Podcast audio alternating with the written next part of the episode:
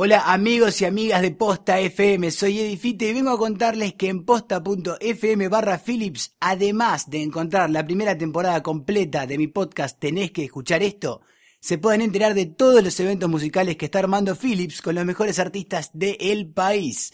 Métanse ya en posta.fm barra Philips porque definitivamente tenés que escuchar esto. Este es un consejo de Alfred Pennyworth Presenta para nuestros oyentes.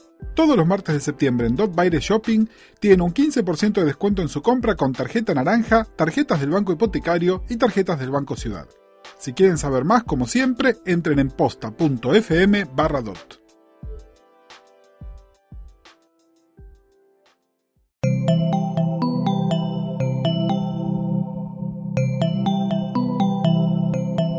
Estás escuchando Posta FM, Radio del Futuro.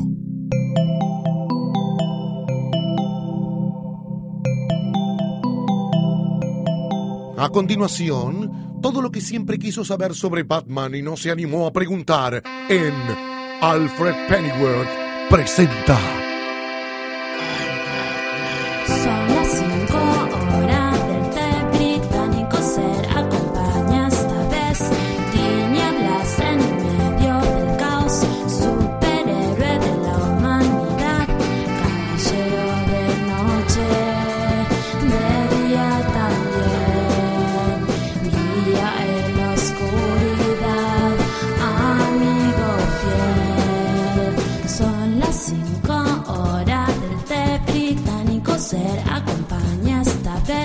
Hola a todos, bienvenidos al episodio número 11 de la segunda temporada de Alfred Pennyworth Presenta, el podcast de Batman y su universo en Posta FM. Yo soy Luciano Banchero y como siempre tengo el placer de estar acompañado por el señor Gustavo Casals. ¿Qué tal, Luciano? ¿Cómo estás? Muy bien, en esta eterna discusión entre cuál es Batman y cuál es Robin, eh, nos imaginé disfrazados a los dos con los disfraces intercambiables. Digamos que por una cuestión de tamaño. Yo soy un Batman tipo Dark Knight, además. Por, por cuestión de tamaño y de edad, digamos. The Dark Knight Rises. Exactamente. Strikes Again. The Dark, The Dark Shrink. Sí. Calculo que mucha gente ya habrá tenido la oportunidad de vernos juntos, además sobre el escenario de la PopCon este, hace un par de semanas, así que No es un mito como no es un mito Batman. Y bueno, aquí estamos una vez más para desglosar las figuras de su, de su enorme elenco de amigos y enemigos. Y si las semanas anteriores estuvimos dedicando tanto espacio a los villanos, resolvimos que, ¿por qué no dedicar un episodio entero a el mejor amigo, para empezar, el padre, entre comillas, de Batman y el padrino de este podcast, exactamente, es una figura que es clave para nosotros, este señor que es mayordomo, es actor, es una figura paterna, es agente secreto, es amante del Fernet. Lo sabemos muy bien. No le pone coca, eso sí. No le pone coca, Pero le gusta mucho el Fernet. tradicionalista, Así es. Estamos hablando de Alfred Pennyworth, que es el que presenta. el que presenta, el que nos presenta. Antes de, de- de- de darte el pie para, para empezar a hacer la recorrida histórica de rigor, ¿no? Para, para entender bien quién es Alfred y cómo se convirtió en la figura que, conocemos hoy y cómo fue cambiando con, con el tiempo. Yo creo que uno de los pilares de esta temporada fue eh, dar razones por las que solamente Bruce Wayne puede ser Batman. ¿Te acordás aquel primer episodio o segundo de la, de la temporada? Eh, hablamos de los traumas que lo definieron, de las mujeres que lo, que lo influenciaron, de los amigos que terminó haciéndose a veces a su pesar, de la ciudad. Y yo creo que eh, Bruce Wayne es Batman porque tiene Alfred también. ¿Qué hace falta para ser Batman? Bueno, aparte del dinero y el entrenamiento, hace falta un Alfred, sin lugar a dudas. Y fíjense que en todo lo que estuvimos hablando, Alfred está presente de, alguna manera. Obviamente en la relación con, los chicos, con los Robines. eh, sí, Alfred es una figura paterna para Bruce, sin lugar a dudas lo fue para todos los chicos que fueron Robin a través del tiempo. En su relación con las mujeres también, ¿no? Que Alfred esté mirando. Kind of kinky. Eh, sino, sino porque de alguna manera Alfred, y en este sentido también es donde es un padre, es un padre que, que permite. Vieron que un padre puede ser un padre que castiga, un padre que, que prohíbe, y Alfred es un padre que de alguna manera quiere lo mejor para su hijo putativo, digamos.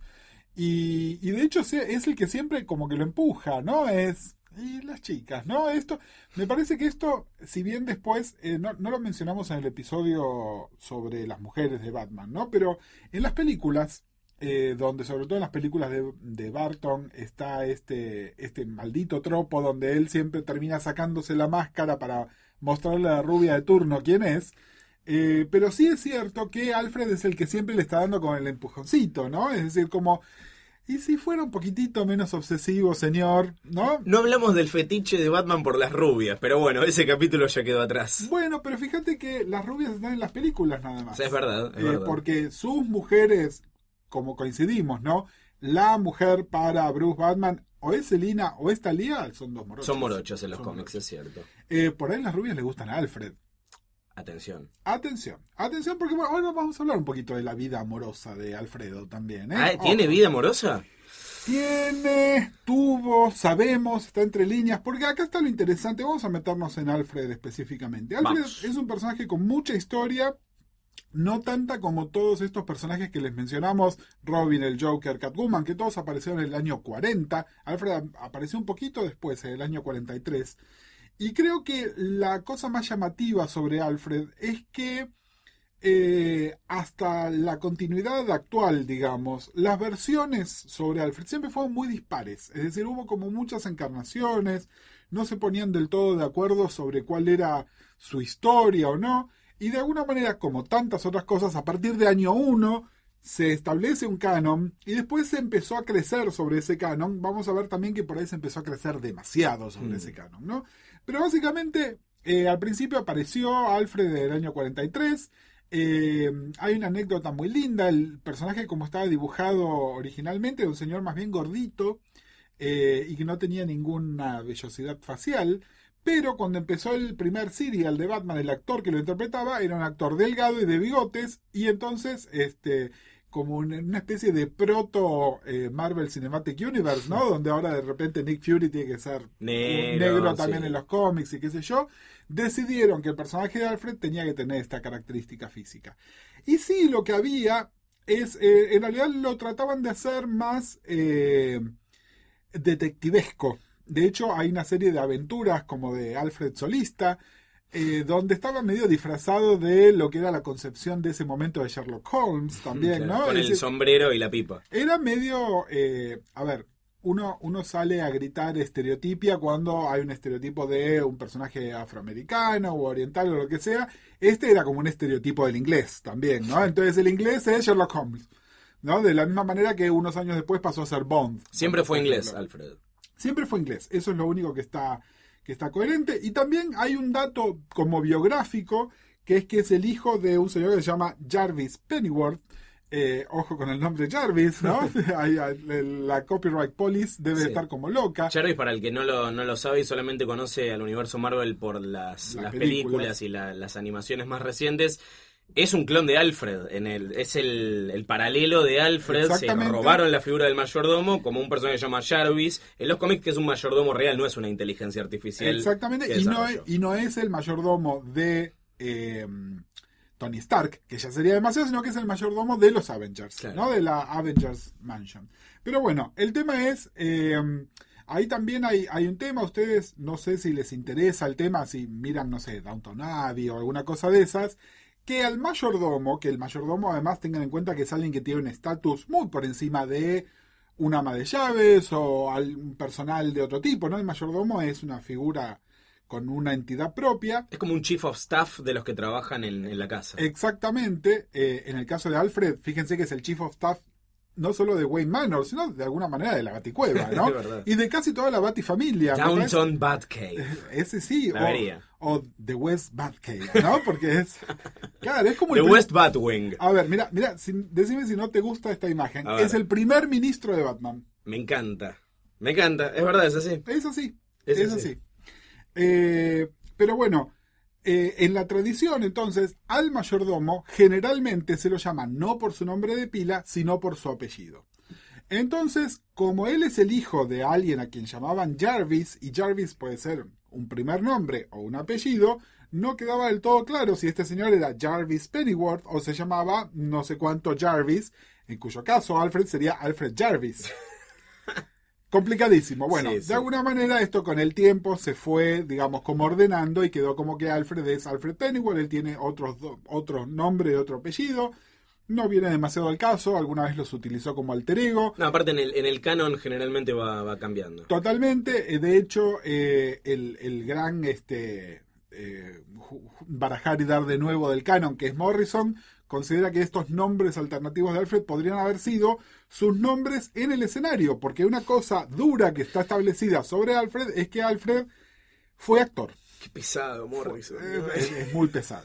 Pero bueno, lo de Alfred actor tiene que ver, fíjense que eh, creo que un aspecto de Batman del que no hablamos, y mira que hemos hablado de Sí. Batman, es que también, aparte de todo lo que hace, es como un maestro del disfraz, ¿no? De hecho, él tiene una segunda personalidad que es Matches Malone, que es este, es como una especie de, tipo del bajo mundo que él utiliza para conseguir información y qué sé yo. Bueno, su caracterización de Matches Malone, de alguna manera, es algo que Alfred le enseñó, ¿no? Es como, como presentarse como otra persona, no solo a nivel maquillaje, sino otra postura, otra voz. Eh, y de hecho, bueno, entre las miles de cosas que les vamos a ir comentando que se supone que Alfred hace a la perfección, una de ellas es imitar la voz de Bruce Wayne. Si vos llamás por teléfono y Bruce está, no sé, perdido en Nanda Parbat o alguna cosa así, Alfred puede imitar lo suficientemente bien al señor Wayne como para engañar a, no sé, alguna chica de turno. O no sea sé, que está más cerca de Miguel Ángel Cheruti en, en nivel actoral. Eh, Alguna cosa. Una Po- cosa. Pobre Alfred. Pobre Alfred. No se merece eso que acabo de decir. Bueno, el tema es que Alfred, eh, en, esta, en esta primera versión, eh, supuestamente él tuvo un pasado en Inglaterra, del cual sabemos que fue actor. En versiones más actuales, él también estuvo en el servicio secreto. Y un día se presenta en la, mansi- la mansión Wayne, la mansión Wayne, donde ya estaba Dick, ¿no? Es decir, bastante más adelante, a golpear la puerta y dice. el- yo soy el hijo de Jarvis Pennyworth, su última, este, su último pedido antes de morir fue que me hiciera cargo de la familia Wayne.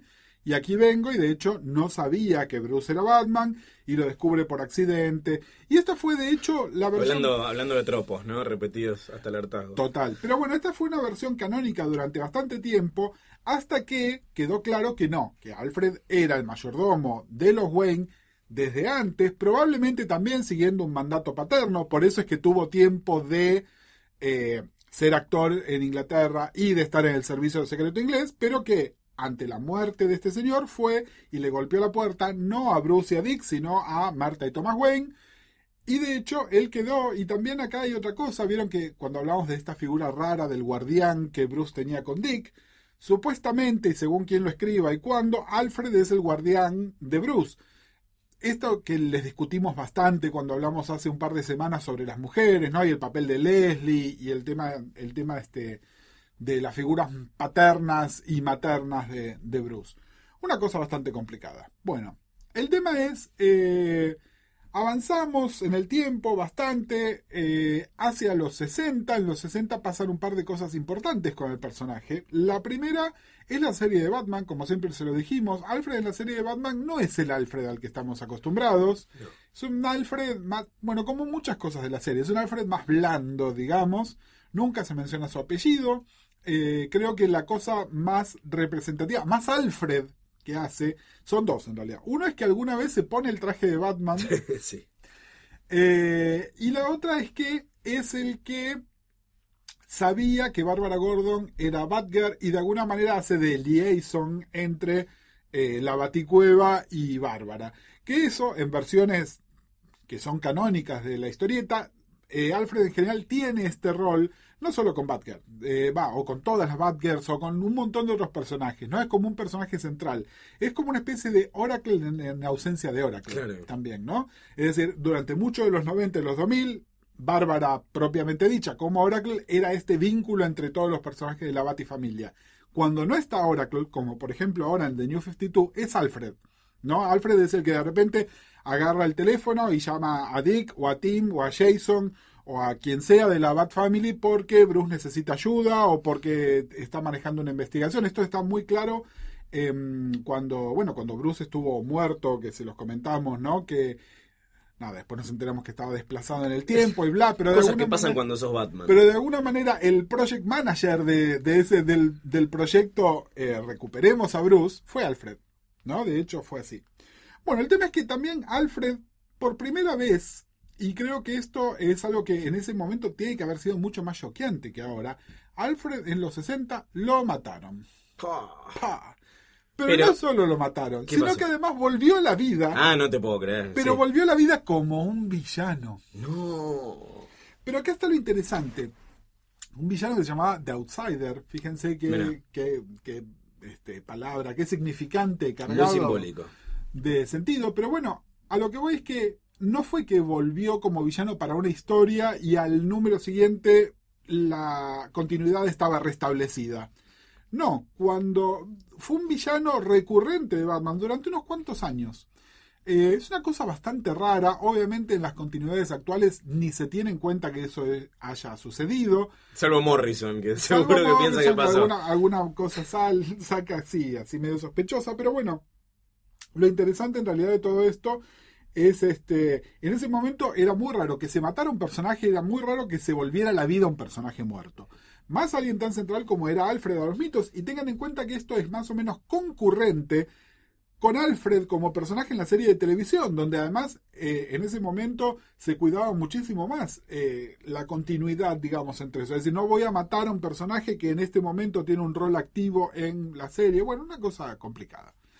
Eh, durante los 70 Alfred apareció en otras adaptaciones del, del personaje, es decir, apareció en, en la serie animada la que aparecía Batmite, de la que ya les hablamos en algún momento. La de Filmation, la de los Eh, superamigos. La, la de los superamigos. Eh, Ya con. Ya es el Alfred que conocemos, medio pelado, con pelo al costado y el bigotito. y que es el que canta la verdad, digamos, ¿no? Es decir, eh, por ahí no tan sarcástico como se lo pinta ahora, ahora les vamos a decir de dónde sale el Alfred sarcástico, pero sí, pero eh, como que es esta voz de la conciencia, ¿no? Lo que hace un par de semanas le decíamos el super yo también, ¿no? Es decir, de alguna manera el que viene a poner orden en, en todo esto que está, que está sucediendo. Lo cierto es que eh, en algún momento de los 80 eh, pasaron dos o tres cosas importantes que ya les mencionamos, el cambio de Dick a Jason y qué sé yo, Alfred siempre presente en todo eso, pero la reescritura fuerte de Alfred es a partir de año 1, esta cosa de retroactivamente Alfred estuvo siempre con Bruce, eh, y entonces ahí sí se transforma no en una figura paterna, sino en el padre. ¿No? Es decir, claramente esto es lo que les decíamos, Leslie en el lugar de una madre, Alfred en el lugar de un padre. Una pregunta que quedó abierta y ahora sabes que me puse a investigar un poquitito, eh, porque bueno, nada, yo tengo una memoria prodigiosa, pero tengo que investigar un poquitito también es esto. Hiciste el curso de detective que hizo Alfred. Exactamente. Eh, y que creo que también fue una de las preguntas que nos hicieron eh, al principio, cuando recién largamos, que, sobre la vida amorosa de Mm. Alfred, ¿no? ¿Tiene tiempo? ¿Tiene ganas? Acá está el tema. No sé si. Fíjate que hay un tercer factor aparte de tiempo y ganas, que es el sentido del deber. Porque fíjate que a fines de los 80, a principios de los 90, Alfred, eh, que es cuando además se desarrolla más la personalidad de Alfred, no solo como un accesorio de Bruce, tiene como dos mm, pseudo romances que están como no explícitos del todo. Uno con esta mujer que naturalmente todos creeríamos que él tendría que tener un romance, romance que es Leslie. Leslie porque por edad, porque tiene una relación parecida con Bruce, porque sería papá y mamá reunidos. Qué lindo. Eh, y después también una con la madre de Tim Drake, que esto, esto es medio... medio mm, ¿Esto pasó real? Mientras Eh, ella estaba él- casada. la, con- mi- la miró medio con cariño. no- hagamos de cuenta que no, no. eh, Alfred, feo, Qué feo. polémico. Muy polémico, muy polémico. Pero bueno, eh, de hecho, cuando, cuando está toda esta confusión sobre si Leslie la dejó morir a Stephanie Robin o no para darle una lección a Bruce, Alfred está como, estoy decepcionado en ti, Leslie. Claro, ¿no? corazón roto. Y entonces acá quiero traer este, una pequeña intertextualidad, si me permiten. Adelante. Eh, de la misma manera que les hablaba hace unos minutos de, de Downton Abbey, Eh, si quieren entender un poco cómo es esto de la mentalidad del mayordomo, hay una película que les recomiendo que se llama The Remains of the Day, acá se llamó Lo que queda del día, De Anthony Hopkins. Eh, una película con Anthony Hopkins y Emma Thompson. Sí, basada en un libro de Kazuo Ishiguro, creo que es. Exactamente. Eh, donde, bueno, está esto entre estos dos personajes. Él es el mayordomo de la casa, ella es una, una, una mucama de cierto nivel, es decir, tampoco de las, de las más razas. Pero bueno, ellos tienen una tensión amorosa y sexual increíble, pero yo tengo que hacer lo que debo. Él es la contención absoluta. Piensen, bueno, ahora vamos a hablar brevemente de los actorazos que hicieron de, de Alfred en las películas, pero bueno, Anthony Hopkins hubiese sido un excelente Alfred también, ¿no? sí. Eh, pero bueno, está este elemento, ¿no? Eh, que este sentido del deber es yo me debo a la familia para la cual trabajo, me debo a la casa en la cual trabajo, lo demás es frívolo y accesorio. Y creo que algo de esta mentalidad, si bien eh, Alfred se supone que es mucho más contemporáneo, por lo menos así nos lo quieren pintar, y tuvo una larga vida civil, porque si no estas cosas era como el, el- el chico apenas podía empezar a trabajar, era como un aprendiz del padre mayordomo para eventualmente ser un mayordomo, ¿no? Era como una cosa casi como un título nobiliario que se pasaba eh, así en familia. Alfred sí efectivamente tuvo la oportunidad de tener entrenamiento actoral y fue agente secreto y participó, vaya a saber en qué guerra, porque la línea de tiempo se va moviendo todo el tiempo. Pronto Pero va a bueno, haber participado en, en, en Irak.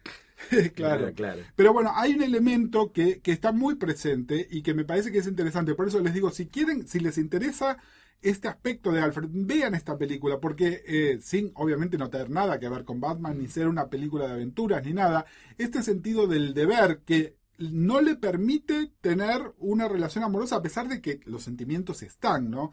Y acá es donde además está esta cosa tan inglesa que tienen los mayordomos, pero que también tienen Hopkins y Thompson, donde eh, pueden transmitirnos toda esta cosa que está pasando adentro, pero sin cambiar su rictus en lo más mínimo, ¿no? Eh, me hiciste acordar a la película La Máscara del Zorro, en la que Anthony Hopkins hace de una especie de Alfred, eh, bueno, hace de Bernardo, de- una cosa así, de, de- de Antonio Banderas, y es la figura paterna, porque es el, el- el zorro que pasa el legado a uno nuevo, entonces es su mentor también. Y así que ahí lo tenemos cerca de, Y del papel. círculo, círculo completo, obviamente los Wayne venían de ver la máscara del zorro el día que cual. dispararon. Y como les recomendamos siempre, vayan a leer World's Finest, la Sí. serie de Gibbons y Ruth, y vean un momento entre Bru- Bruce y Clark que nos recuerda una vez más que estas dos personas no son enemigos, sino que son amigos y se conocen muy bien y que tiene que ver con la máscara del zorro. Y después nos comentan por Twitter que si lo vieron o no. Pero no fuimos de tema. Volviendo. Volviendo a Alfred. eh, bueno, entonces acá en este momento vimos esto. Y en los 90 pasó otra cosa también. Les hablamos varias veces de No Man's Land. Eh, no Man's Land, que fue una historia muy larga, durante un buen periodo, la trama de no, Man's Land es dónde está Batman. Por eso es que además surge una nueva Batgirl como para llenar ese espacio, qué sé yo. Bueno, y acá es donde sucede la inception del Super Alfred. ¿Por qué? Porque de Alfred sabíamos muchas cosas. Sabemos que es altamente inteligente, sabemos que tiene entrenamiento médico, entonces de hecho lo puede salvar a Bruce de tener que ir a un profesional que, que lo cure, por ejemplo, cuando lo, lo agarran a palos o una cosa así. Si bien él mismo se disculpa, por ejemplo, no le hace una, una cirugía este, cerebral como es necesario en Hash, pero, pero en general lo hace. Eh, es muy ducho en mecánica, este, puede hacer una serie de cosas, pero digamos, Alfred Badass, es decir, Alfred puedo agarrar un arma y controlar lo que tiene que hacer y puedo disfrazarme para poner orden, que yo, bueno, o agarrarse a las piñas. o agarrarse a las piñas. Bueno, esto empieza a explotar fuerte en No Man's Land. Y es interesante y es divertido, porque además es Alfred llenando un vacío. Y fíjense que se puede pensar eh, como la función mayordomo nuevamente, la que les decíamos recién, ¿no? Es decir, fíjense que el mayordomo, eh, piensen en, de nuevo, en estas películas inglesas, ¿no? Donde está la casa de verano, que está, después está cerrada durante un montón de tiempo, y por ahí el mayordomo queda a cargo de esa casa vacía, llenando el espacio de los dueños de la casa. Bueno, Alfred llenando el espacio del dueño de Gotham, Mm. ¿no? De alguna manera. Eh, Se trata de eso hasta que él vuelve, porque el momento en el que Bruce vuelve y Alfred vuelve a ser Alfred, ¿no? Pero bueno, esta cosa del, del Alfred badass lo empezaron a hacer ahí. Pero como todo, eh, lo que sucede en el universo Bat, eh, y generalmente por culpa de guionistas que no tienen la maestría que deberían tener, esto se llevó a un punto medio exagerado, en el cual Alfred ahora es capaz de hacer cualquier cosa. Claro, dijeron acá hay una beta interesante que no se ha explorada. eh, hagámoslo hasta que, hasta que la gente se canse. Entonces Alfred sabe Jiu-Jitsu y Alfred sabe de armas y Alfred es científico nuclear y Alfred programa la Bat Computer que es una mega computadora Craig, eh, digamos, ¿no? Que uno tiene que tener tres o cuatro PhDs para, para este, hacer. Y es, bueno, está bien, Alfred es muy capaz, pero media pila, ¿no? Es decir, eh, hay un punto donde e- exagera la credibilidad. Y hay una frase que circula por ahí, por, por internet, que dice que Alfred es el Batman de Batman. Bueno, si Batman es esta concepción superhumana, el Bat God, bueno, Alfred también es superhumano y me parece que rompe algo del personaje. Justamente la gracia de Alfred es, su humanidad, ¿no? Es humanidad y, y algunas cosas de humanidad que hasta lo hacen más humano que Bruce, ¿no? Porque bueno, Alfred, y esto se lo debemos de nuevo, los 90 fueron un periodo muy rico para Alfred porque la caracterización de Alfred en la serie animada es genial y fue la base para un montón de cosas. Es decir, Alfred con sentido del humor, Alfred con sarcasmo. Estas son cosas bien de la serie animada. que Mucho después- más que la de las películas, que si bien, bueno, es un personaje querible, eh, tiene una fragilidad que el, el personaje generalmente no tiene, así como no es un dios, no es el Batman de Batman, no tiene la fragilidad que te muestran en las películas, sobre todo esto se, se marca mucho en la última, en la que, pobre, está, está ahí para estar casi muerto toda la película y al final se curó, obvio. Lo que pasa es que son señores muy grandes, en general los que lo ponen a hacer, y es más realista que estos señores grandes estén en esa fragilidad que que estén Claro, pa- pateando traseros. Exactamente, ¿no? Es decir, me parece que hay un tema es, o Alfred es mucho más joven, o sí, es un señor de 80 años que él tiene problemas de señor de 80 años. Claro, Bueno, ¿qué- eh, ¿es ese o es Clint Eastwood, ponele? Exactamente. Bueno, y hablando de Clint Eastwood, quiero mencionar eh, una encarnación que me parece que es la peor de Alfred, justamente. Hay una, hay una historia eh, que a mucha gente le gusta, a mí no, pero porque no me gusta el guionista, que es Jeff Jones, que como ya les dijimos es uno de la, de la trinidad que está a cargo de DC en este momento. Sí, es el capo creativo de ese. Exactamente, que se llama Batman Earth One, donde es como una especie de versión alternativa de Batman. Y ahí el Alfred de Earth One es efectivamente Clint Eastwood. Y es ah, para un cacho. Para un cacho, porque al final entonces es por qué no se pone el traje directamente, claro, y sale- sale, sale a luchar contra el crimen. ¿No? Es decir, parte de la gracia está en, digamos, si Alfred es el cerebro de la operación, es porque no puede ser el, el cuerpo, las manos de la operación. Y entonces si lo haces tan bueno, bueno, nada, es para un cacho. Este, fíjense que un poco la, Clint Eastwood es también la inspiración del personaje de Cable, ¿no? De Marvel. Y de alguna manera lo que lo transformaron es a Alfred en Cable. Y Es horrible, Claro, no, no, es no, no, no es Alfred. Pero bueno, hablamos. Le van a sacar, ahora le van a sacar el brazo, le van a poner un implante biónico. Mira que Scott Snyder ya empezó por ahí y le cortó la mano. Ya le cortó la mano, Así así que que guarda. de acá que le pongan una artificial es cuestión de minutos. Este, puede estar sucediendo en este momento mientras nos, est- nos están escuchando. Pero bueno, eh, como les decíamos, Alfred fue adaptado prácticamente a, todas las adaptaciones que hay de Batman. De hecho, creo que también en los 90 eh, pasa a ser tan importante porque se lo validó en las películas, ¿no? Es decir, con eh, las películas de, Bar- de Barton, donde ya les comentamos, era este, Michael Goff. Eh, después, bueno, obviamente Michael Keaton en las, en las otras películas. Ahora va a ser Jeremy Irons. ¿no? Michael Caine. Michael Caine, perdón. ¿Te imaginas Michael Keaton? Ojo, estaba, Irónico. estaba Irónico. más para, para Alfred que para Batman. En este, y en este momento y más ahora ni aún. hablar.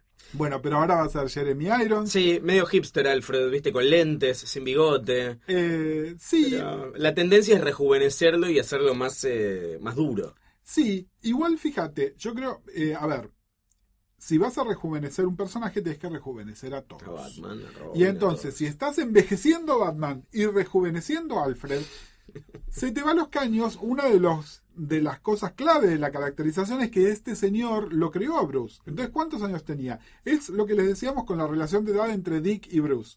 Si esa relación es de menos de 10 años, ese modelo no funciona. Bueno, si la diferencia de edad entre Bruce y Alfred es de menos de 10 años, tampoco funciona. Yo, yo, sin ver la película, ¿no? Obviamente que todavía no salió. eh, yo creo que va a ser como un 45-60 o un 50-65. Así que unos 15 años va a haber ahí de, de brecha. Buah. Nada, veremos. A Vamos ver, a ver. yo de, de las decisiones creativas de la película, una de las que más banco es que lo pongan a Jeremy Irons. Sí, está parece- buenísimo que pongan actorazos siempre a hacer de Eh, es exactamente. ¿Por qué? Porque además es esto que les decíamos, ¿no? Eh, a mí me gusta pensar, ya se los explicamos en otro episodio, es más o menos lo mismo, es decir, decir que es el super yo, decir que es la figura paterna, el super yo es el precipitado de las figuras paternas internalizadas, ¿no? Es decir, eso está.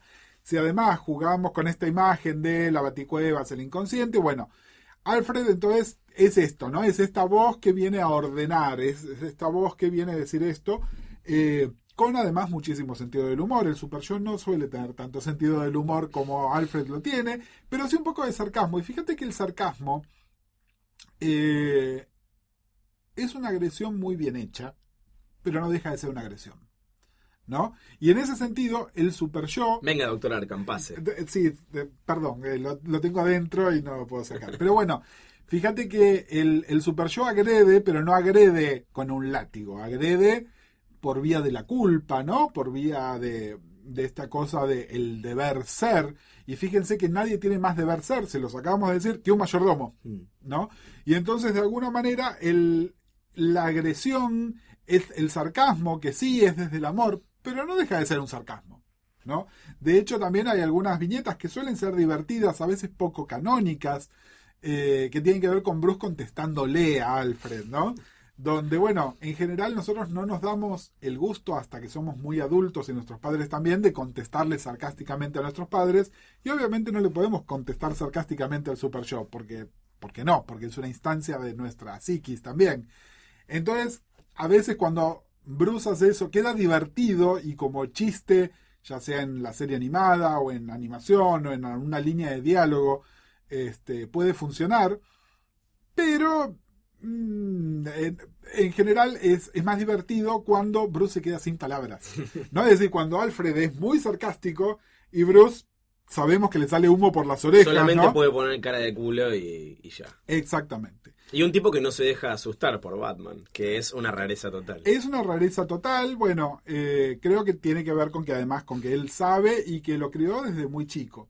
Eh, otra versión de, de Alfred actual es la versión de Gotham, que, que de está basada en la de Earth One. es casi la de Earth. One, no es demasiado badass. Igual ahí hay una cosa como contradictoria, porque me parece que el physique du rol del actor que, el- que hace el personaje no da tan badass, ¿no?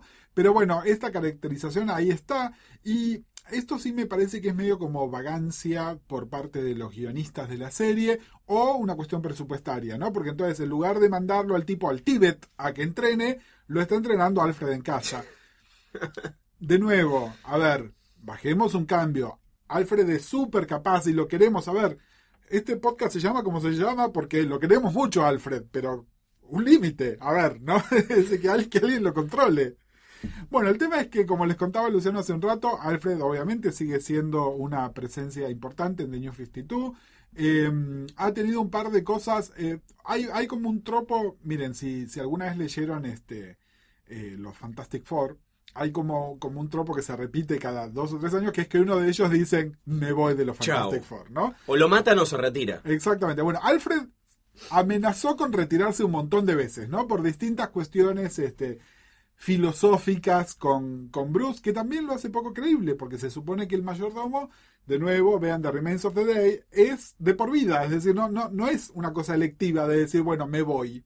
No, es, es la obligación.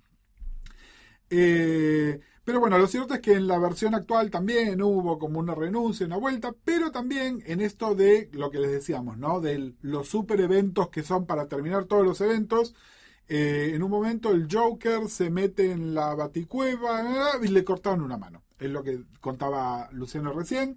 Eh, esto está sigue abierto, está sin resolver. De todas maneras, Sí, pero este imagínate momento- que si al Joker le sacaron la cara hace un par de años y ya la tiene de nuevo, una mano que es. No, no, y además, a ver, en este momento, como creo que ya les dijimos, est- estamos, eh, estamos en septiembre del año 2015, Batman es James Gordon. Eh, ¿No? ¿Cuánto más puede durar aparte? ¿Cuánto más puede dar? Y yo te diría, Luciano, eh, no sé si tenés algo más sobre Alfred que querías comentar, pero esto me parece que por ahí nos da pie como para traer algunas de las preguntas que, que nos han ido llegando, no necesariamente sobre Alfred, porque de hecho preguntas sobre Alfred, la que tuvimos Sí. era sobre su vida amorosa, que creo que ya la hablamos. Se respondió. No, poquitito. aprovechemos que está el doctor Arkham acá adentro y repasemos las preguntas que llegaron a alfredpresenta arroba posta punto fm y al hashtag alfredpresenta en Twitter. Bueno, tenemos varias preguntas. Eh, la más reciente que, que se me ocurre la mandó eh, nuestro amigo Lex Crow, que nos dice, eh, se los leo textual, porque, a ver, tiene, me parece que vale la pena. Dice, ¿qué creen que va a pasar con toda la fruta que DC está mandando en el Batverse? Gordon es un Batman mecha, Bruce es Dios, etcétera, etcétera. ¿Y qué opinan de el manoseo general del personaje y qué está pas- pasando en los New 52? Eh, Yo creo que están buscando sacudir otra vez al, al- al público con algunas cosas más audaces e interesantes como lo de Gotham Academy, la nueva Batgirl que los mencionamos acá como eh, experimentos que están buenos pero que se corren un poco de lo Claro. que es el universo oficial. Exactamente. ¿Qué pasa con, con Bruce, con Alfred, con Gordon? Y si bien yo disfruto de, de- de- de- de Scott Snyder, me parece que tiene alma de pochoclero, eso me parece que lo emparenta un poco con Jeff Loeb, eh, de quien hablamos tanto y generalmente eh, mal acá, y de esta costumbre que se autoimpuso de hacer que cada evento que hace en la serie de Batman sea el evento definitivo de algo de Batman. Hace el origen definitivo de Batman, hace la historia del Joker definitivo, o sea, todo se, se agota enseguida. Claro, mi problema es que de esto no se vuelve. Hmm. ¿No? Es decir, eh, sí, para, después de sacarle la cara al Joker o después de matarlo a Bruce, tengo que hacer que Batman sea Dios o que el Joker sea inmortal. No se vuelve. De eso no se vuelve. Es decir, esas son las cosas que se arreglan con una crisis. ¿No? Y, y yo creo que... Y este momento- venimos de, de una hace tres años. Ah, exactamente, demasiado reciente. Es decir, me parece que llega un punto donde estás estirando el punto, a menos que empiecen a hacer, que también amenazan con hacer esto, historias autocontenidas que de alguna manera ignoran la continuidad. Sí. Y de alguna manera esto que les hablábamos, ¿no? Eh, de Earth One o lo que en su momento fueron los Elseworlds y cosas así, eran una manera de hacer esto. De hecho, algunos dicen que lo que la iniciativa DCU, que es en la cual se encolumnan Batgirl, We Are Robin, Gotham Academy, es como que, bueno, ignoran la continuidad. Hmm. Suceden en aproximadamente el mismo universo. Vamos a ver si este proyecto sirve o no. Hay rumores fuertes de que hay gente que no estaría conforme con eso. Después DC salió a desmentirlo. Algo que me gustaría a mí que pase, personalmente, esto lo digo como fan y como, como, como lector, eh, es que se dé algo que mientras esté Dandy Dio al frente, no, no va a pasar.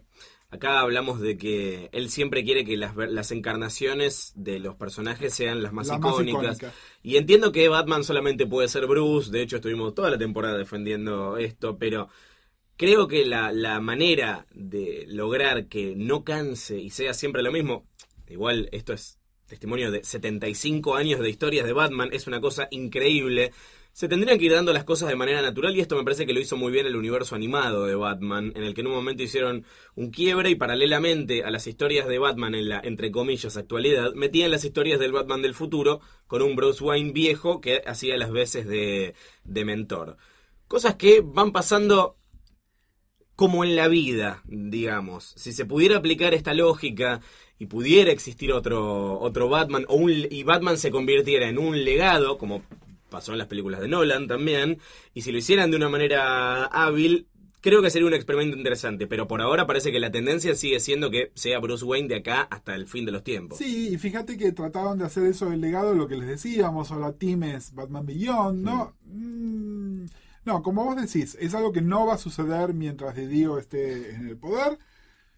Veremos qué es lo que sucede. Eh, De todos modos, me parece que Batman no es el que sale más perjudicado No, no, de la totalmente. gestión. ¿eh? Y, y a ver, eh, desde un punto de vista, como vos decías, pochoclero, y desde un punto de vista de entretenimiento, todo lo que se está haciendo con Batman en el New 52 es interesante, es divertido, es decir, es, es sumamente leíble, mucho más de lo que está pasando, por darles un ejemplo, en las revistas de Superman, ¿no?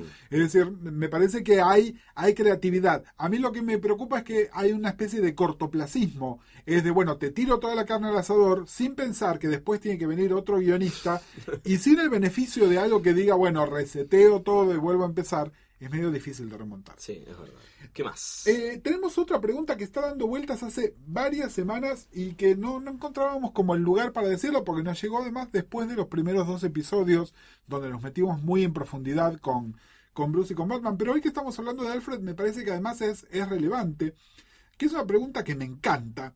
Eh, Pinaca Malvaca, eh, que es arroba pinombole, nos pregunta, ¿cómo sería Batman psicológica e ideológicamente si Bruce fuera pobre? Parece- Tuviste tiempo para pensarla también desde, Totalmente. desde que llegó. Me parece interesantísima. Eh, Un Elseworld se está planteando también. Está planteando un Elseworlds. eh, a ver, hay un elemento que me parece que no se suele eh, reforzar mucho sobre el personaje de Batman, sobre todo porque DC tiene otro personaje que llena ese espacio, que es el concepto de Robin Hood. Es decir, obviamente sí está la cosa zorro, pero también está la cosa de Robin Hood, donde yo creo que un Batman pobre por ahí tendría esto, porque yo creo que Batman no tiene mucha conciencia de clase. ¿Por qué? Porque bueno, porque los Wayne son ricos, básicamente. Es decir, no, no lo hace ni mejor ni peor. Es algo a lo que no esto. A ver, es un tipo que tiene un mayordomo, como se tenía en Inglaterra hace tres siglos. Mm. ¿no? Es decir, tiene como un, un cierto elemento de desconexión con esto. Y de hecho, eh, los pocos momentos que, por ejemplo, piensen que se usó bien a Jason, era este elemento. Jason era un chico de la calle, Jason era pobre, ¿no? Entonces ahí había un contraste, ¿no? Entonces hay una historia súper polémica, poquito antes de que lo mataran a Jason, donde Jason de alguna manera deja que, no se sabe si él empujó o deja que se muera un narcotraficante. Jason entiende qué mal hace ese narcotraficante. Bruce no tiene esa idea. Bruce tiene como esa gran idea de venganza, ¿no? Que yo creo que si no lo, tuviese sería así. Obviamente, eh, eso sería ideológicamente. Psicológicamente no cambiaría demasiado, eh, salvo que, no sé, habría que ver en qué circunstancias habrían matado a sus padres y si esto lo llamaría la venganza de la misma manera. Pero sí lo concreto es, y retomen el episodio 1, Sí, porque a, el- los padres los mata un, un chorro que les- los, vio, los vio platudos. Exactamente, y podría ser lo mismo, pero si los hubiesen matado en un intercambio por, por una cosa más trivial, Sí. hay que ver si el efecto hubiese sido el mismo.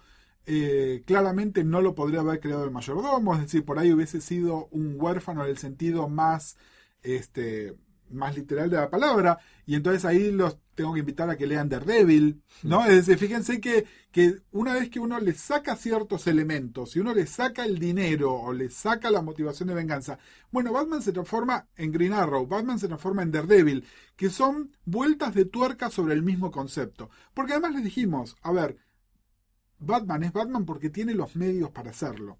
No es decir, más allá de lo que pasa psicológicamente, el tema dinero no es un tema menor. No, Eh, me parece que es clave para esto.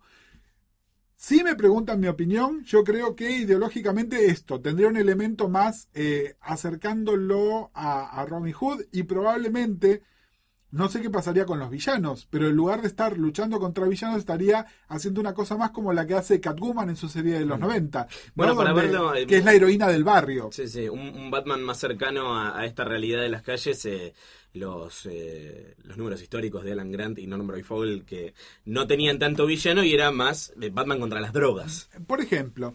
Pero igual era medio desde una posición, Sí, ¿no? sí. Eh, por eso, me parece que estaría más parecido. Nada, eh, me parece que el, el paralelismo con la serie de Catwoman está bueno, Sí. porque sería una cosa así.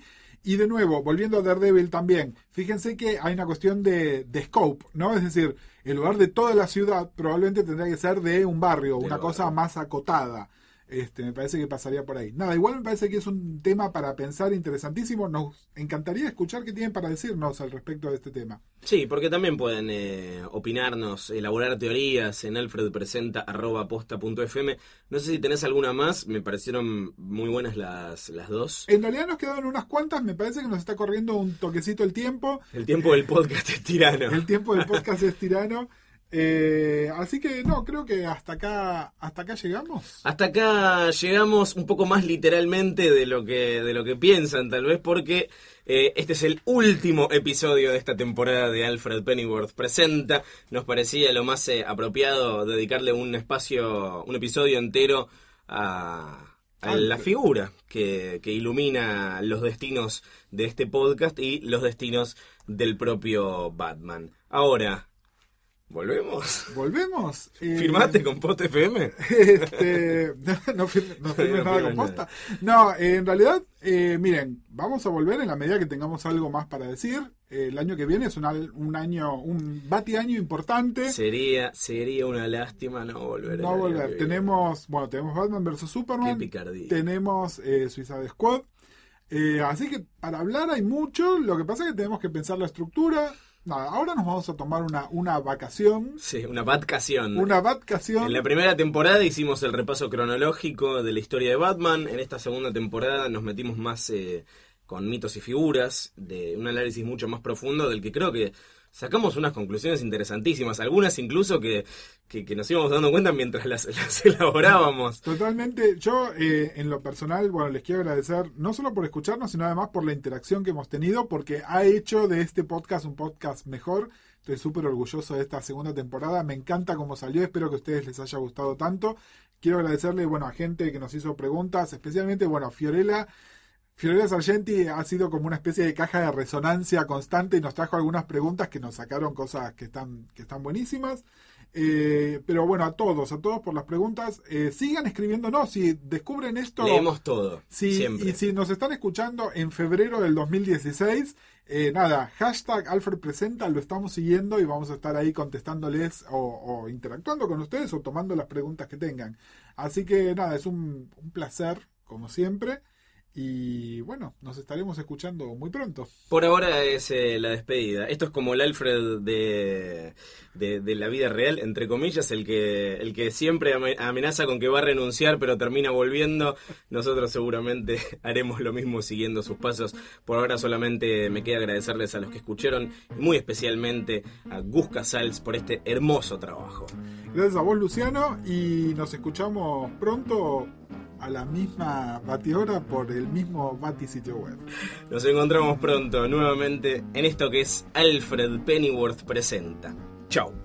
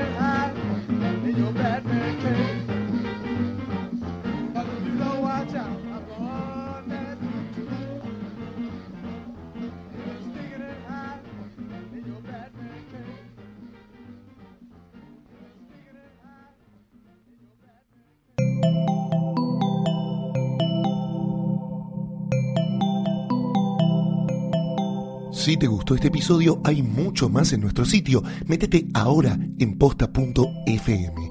También puedes llevarnos en tu teléfono. Busca Posta FM en las tiendas online de Android y Apple. Seguí con Posta FM, radio para escuchar cuando quieras y donde quieras. Posta.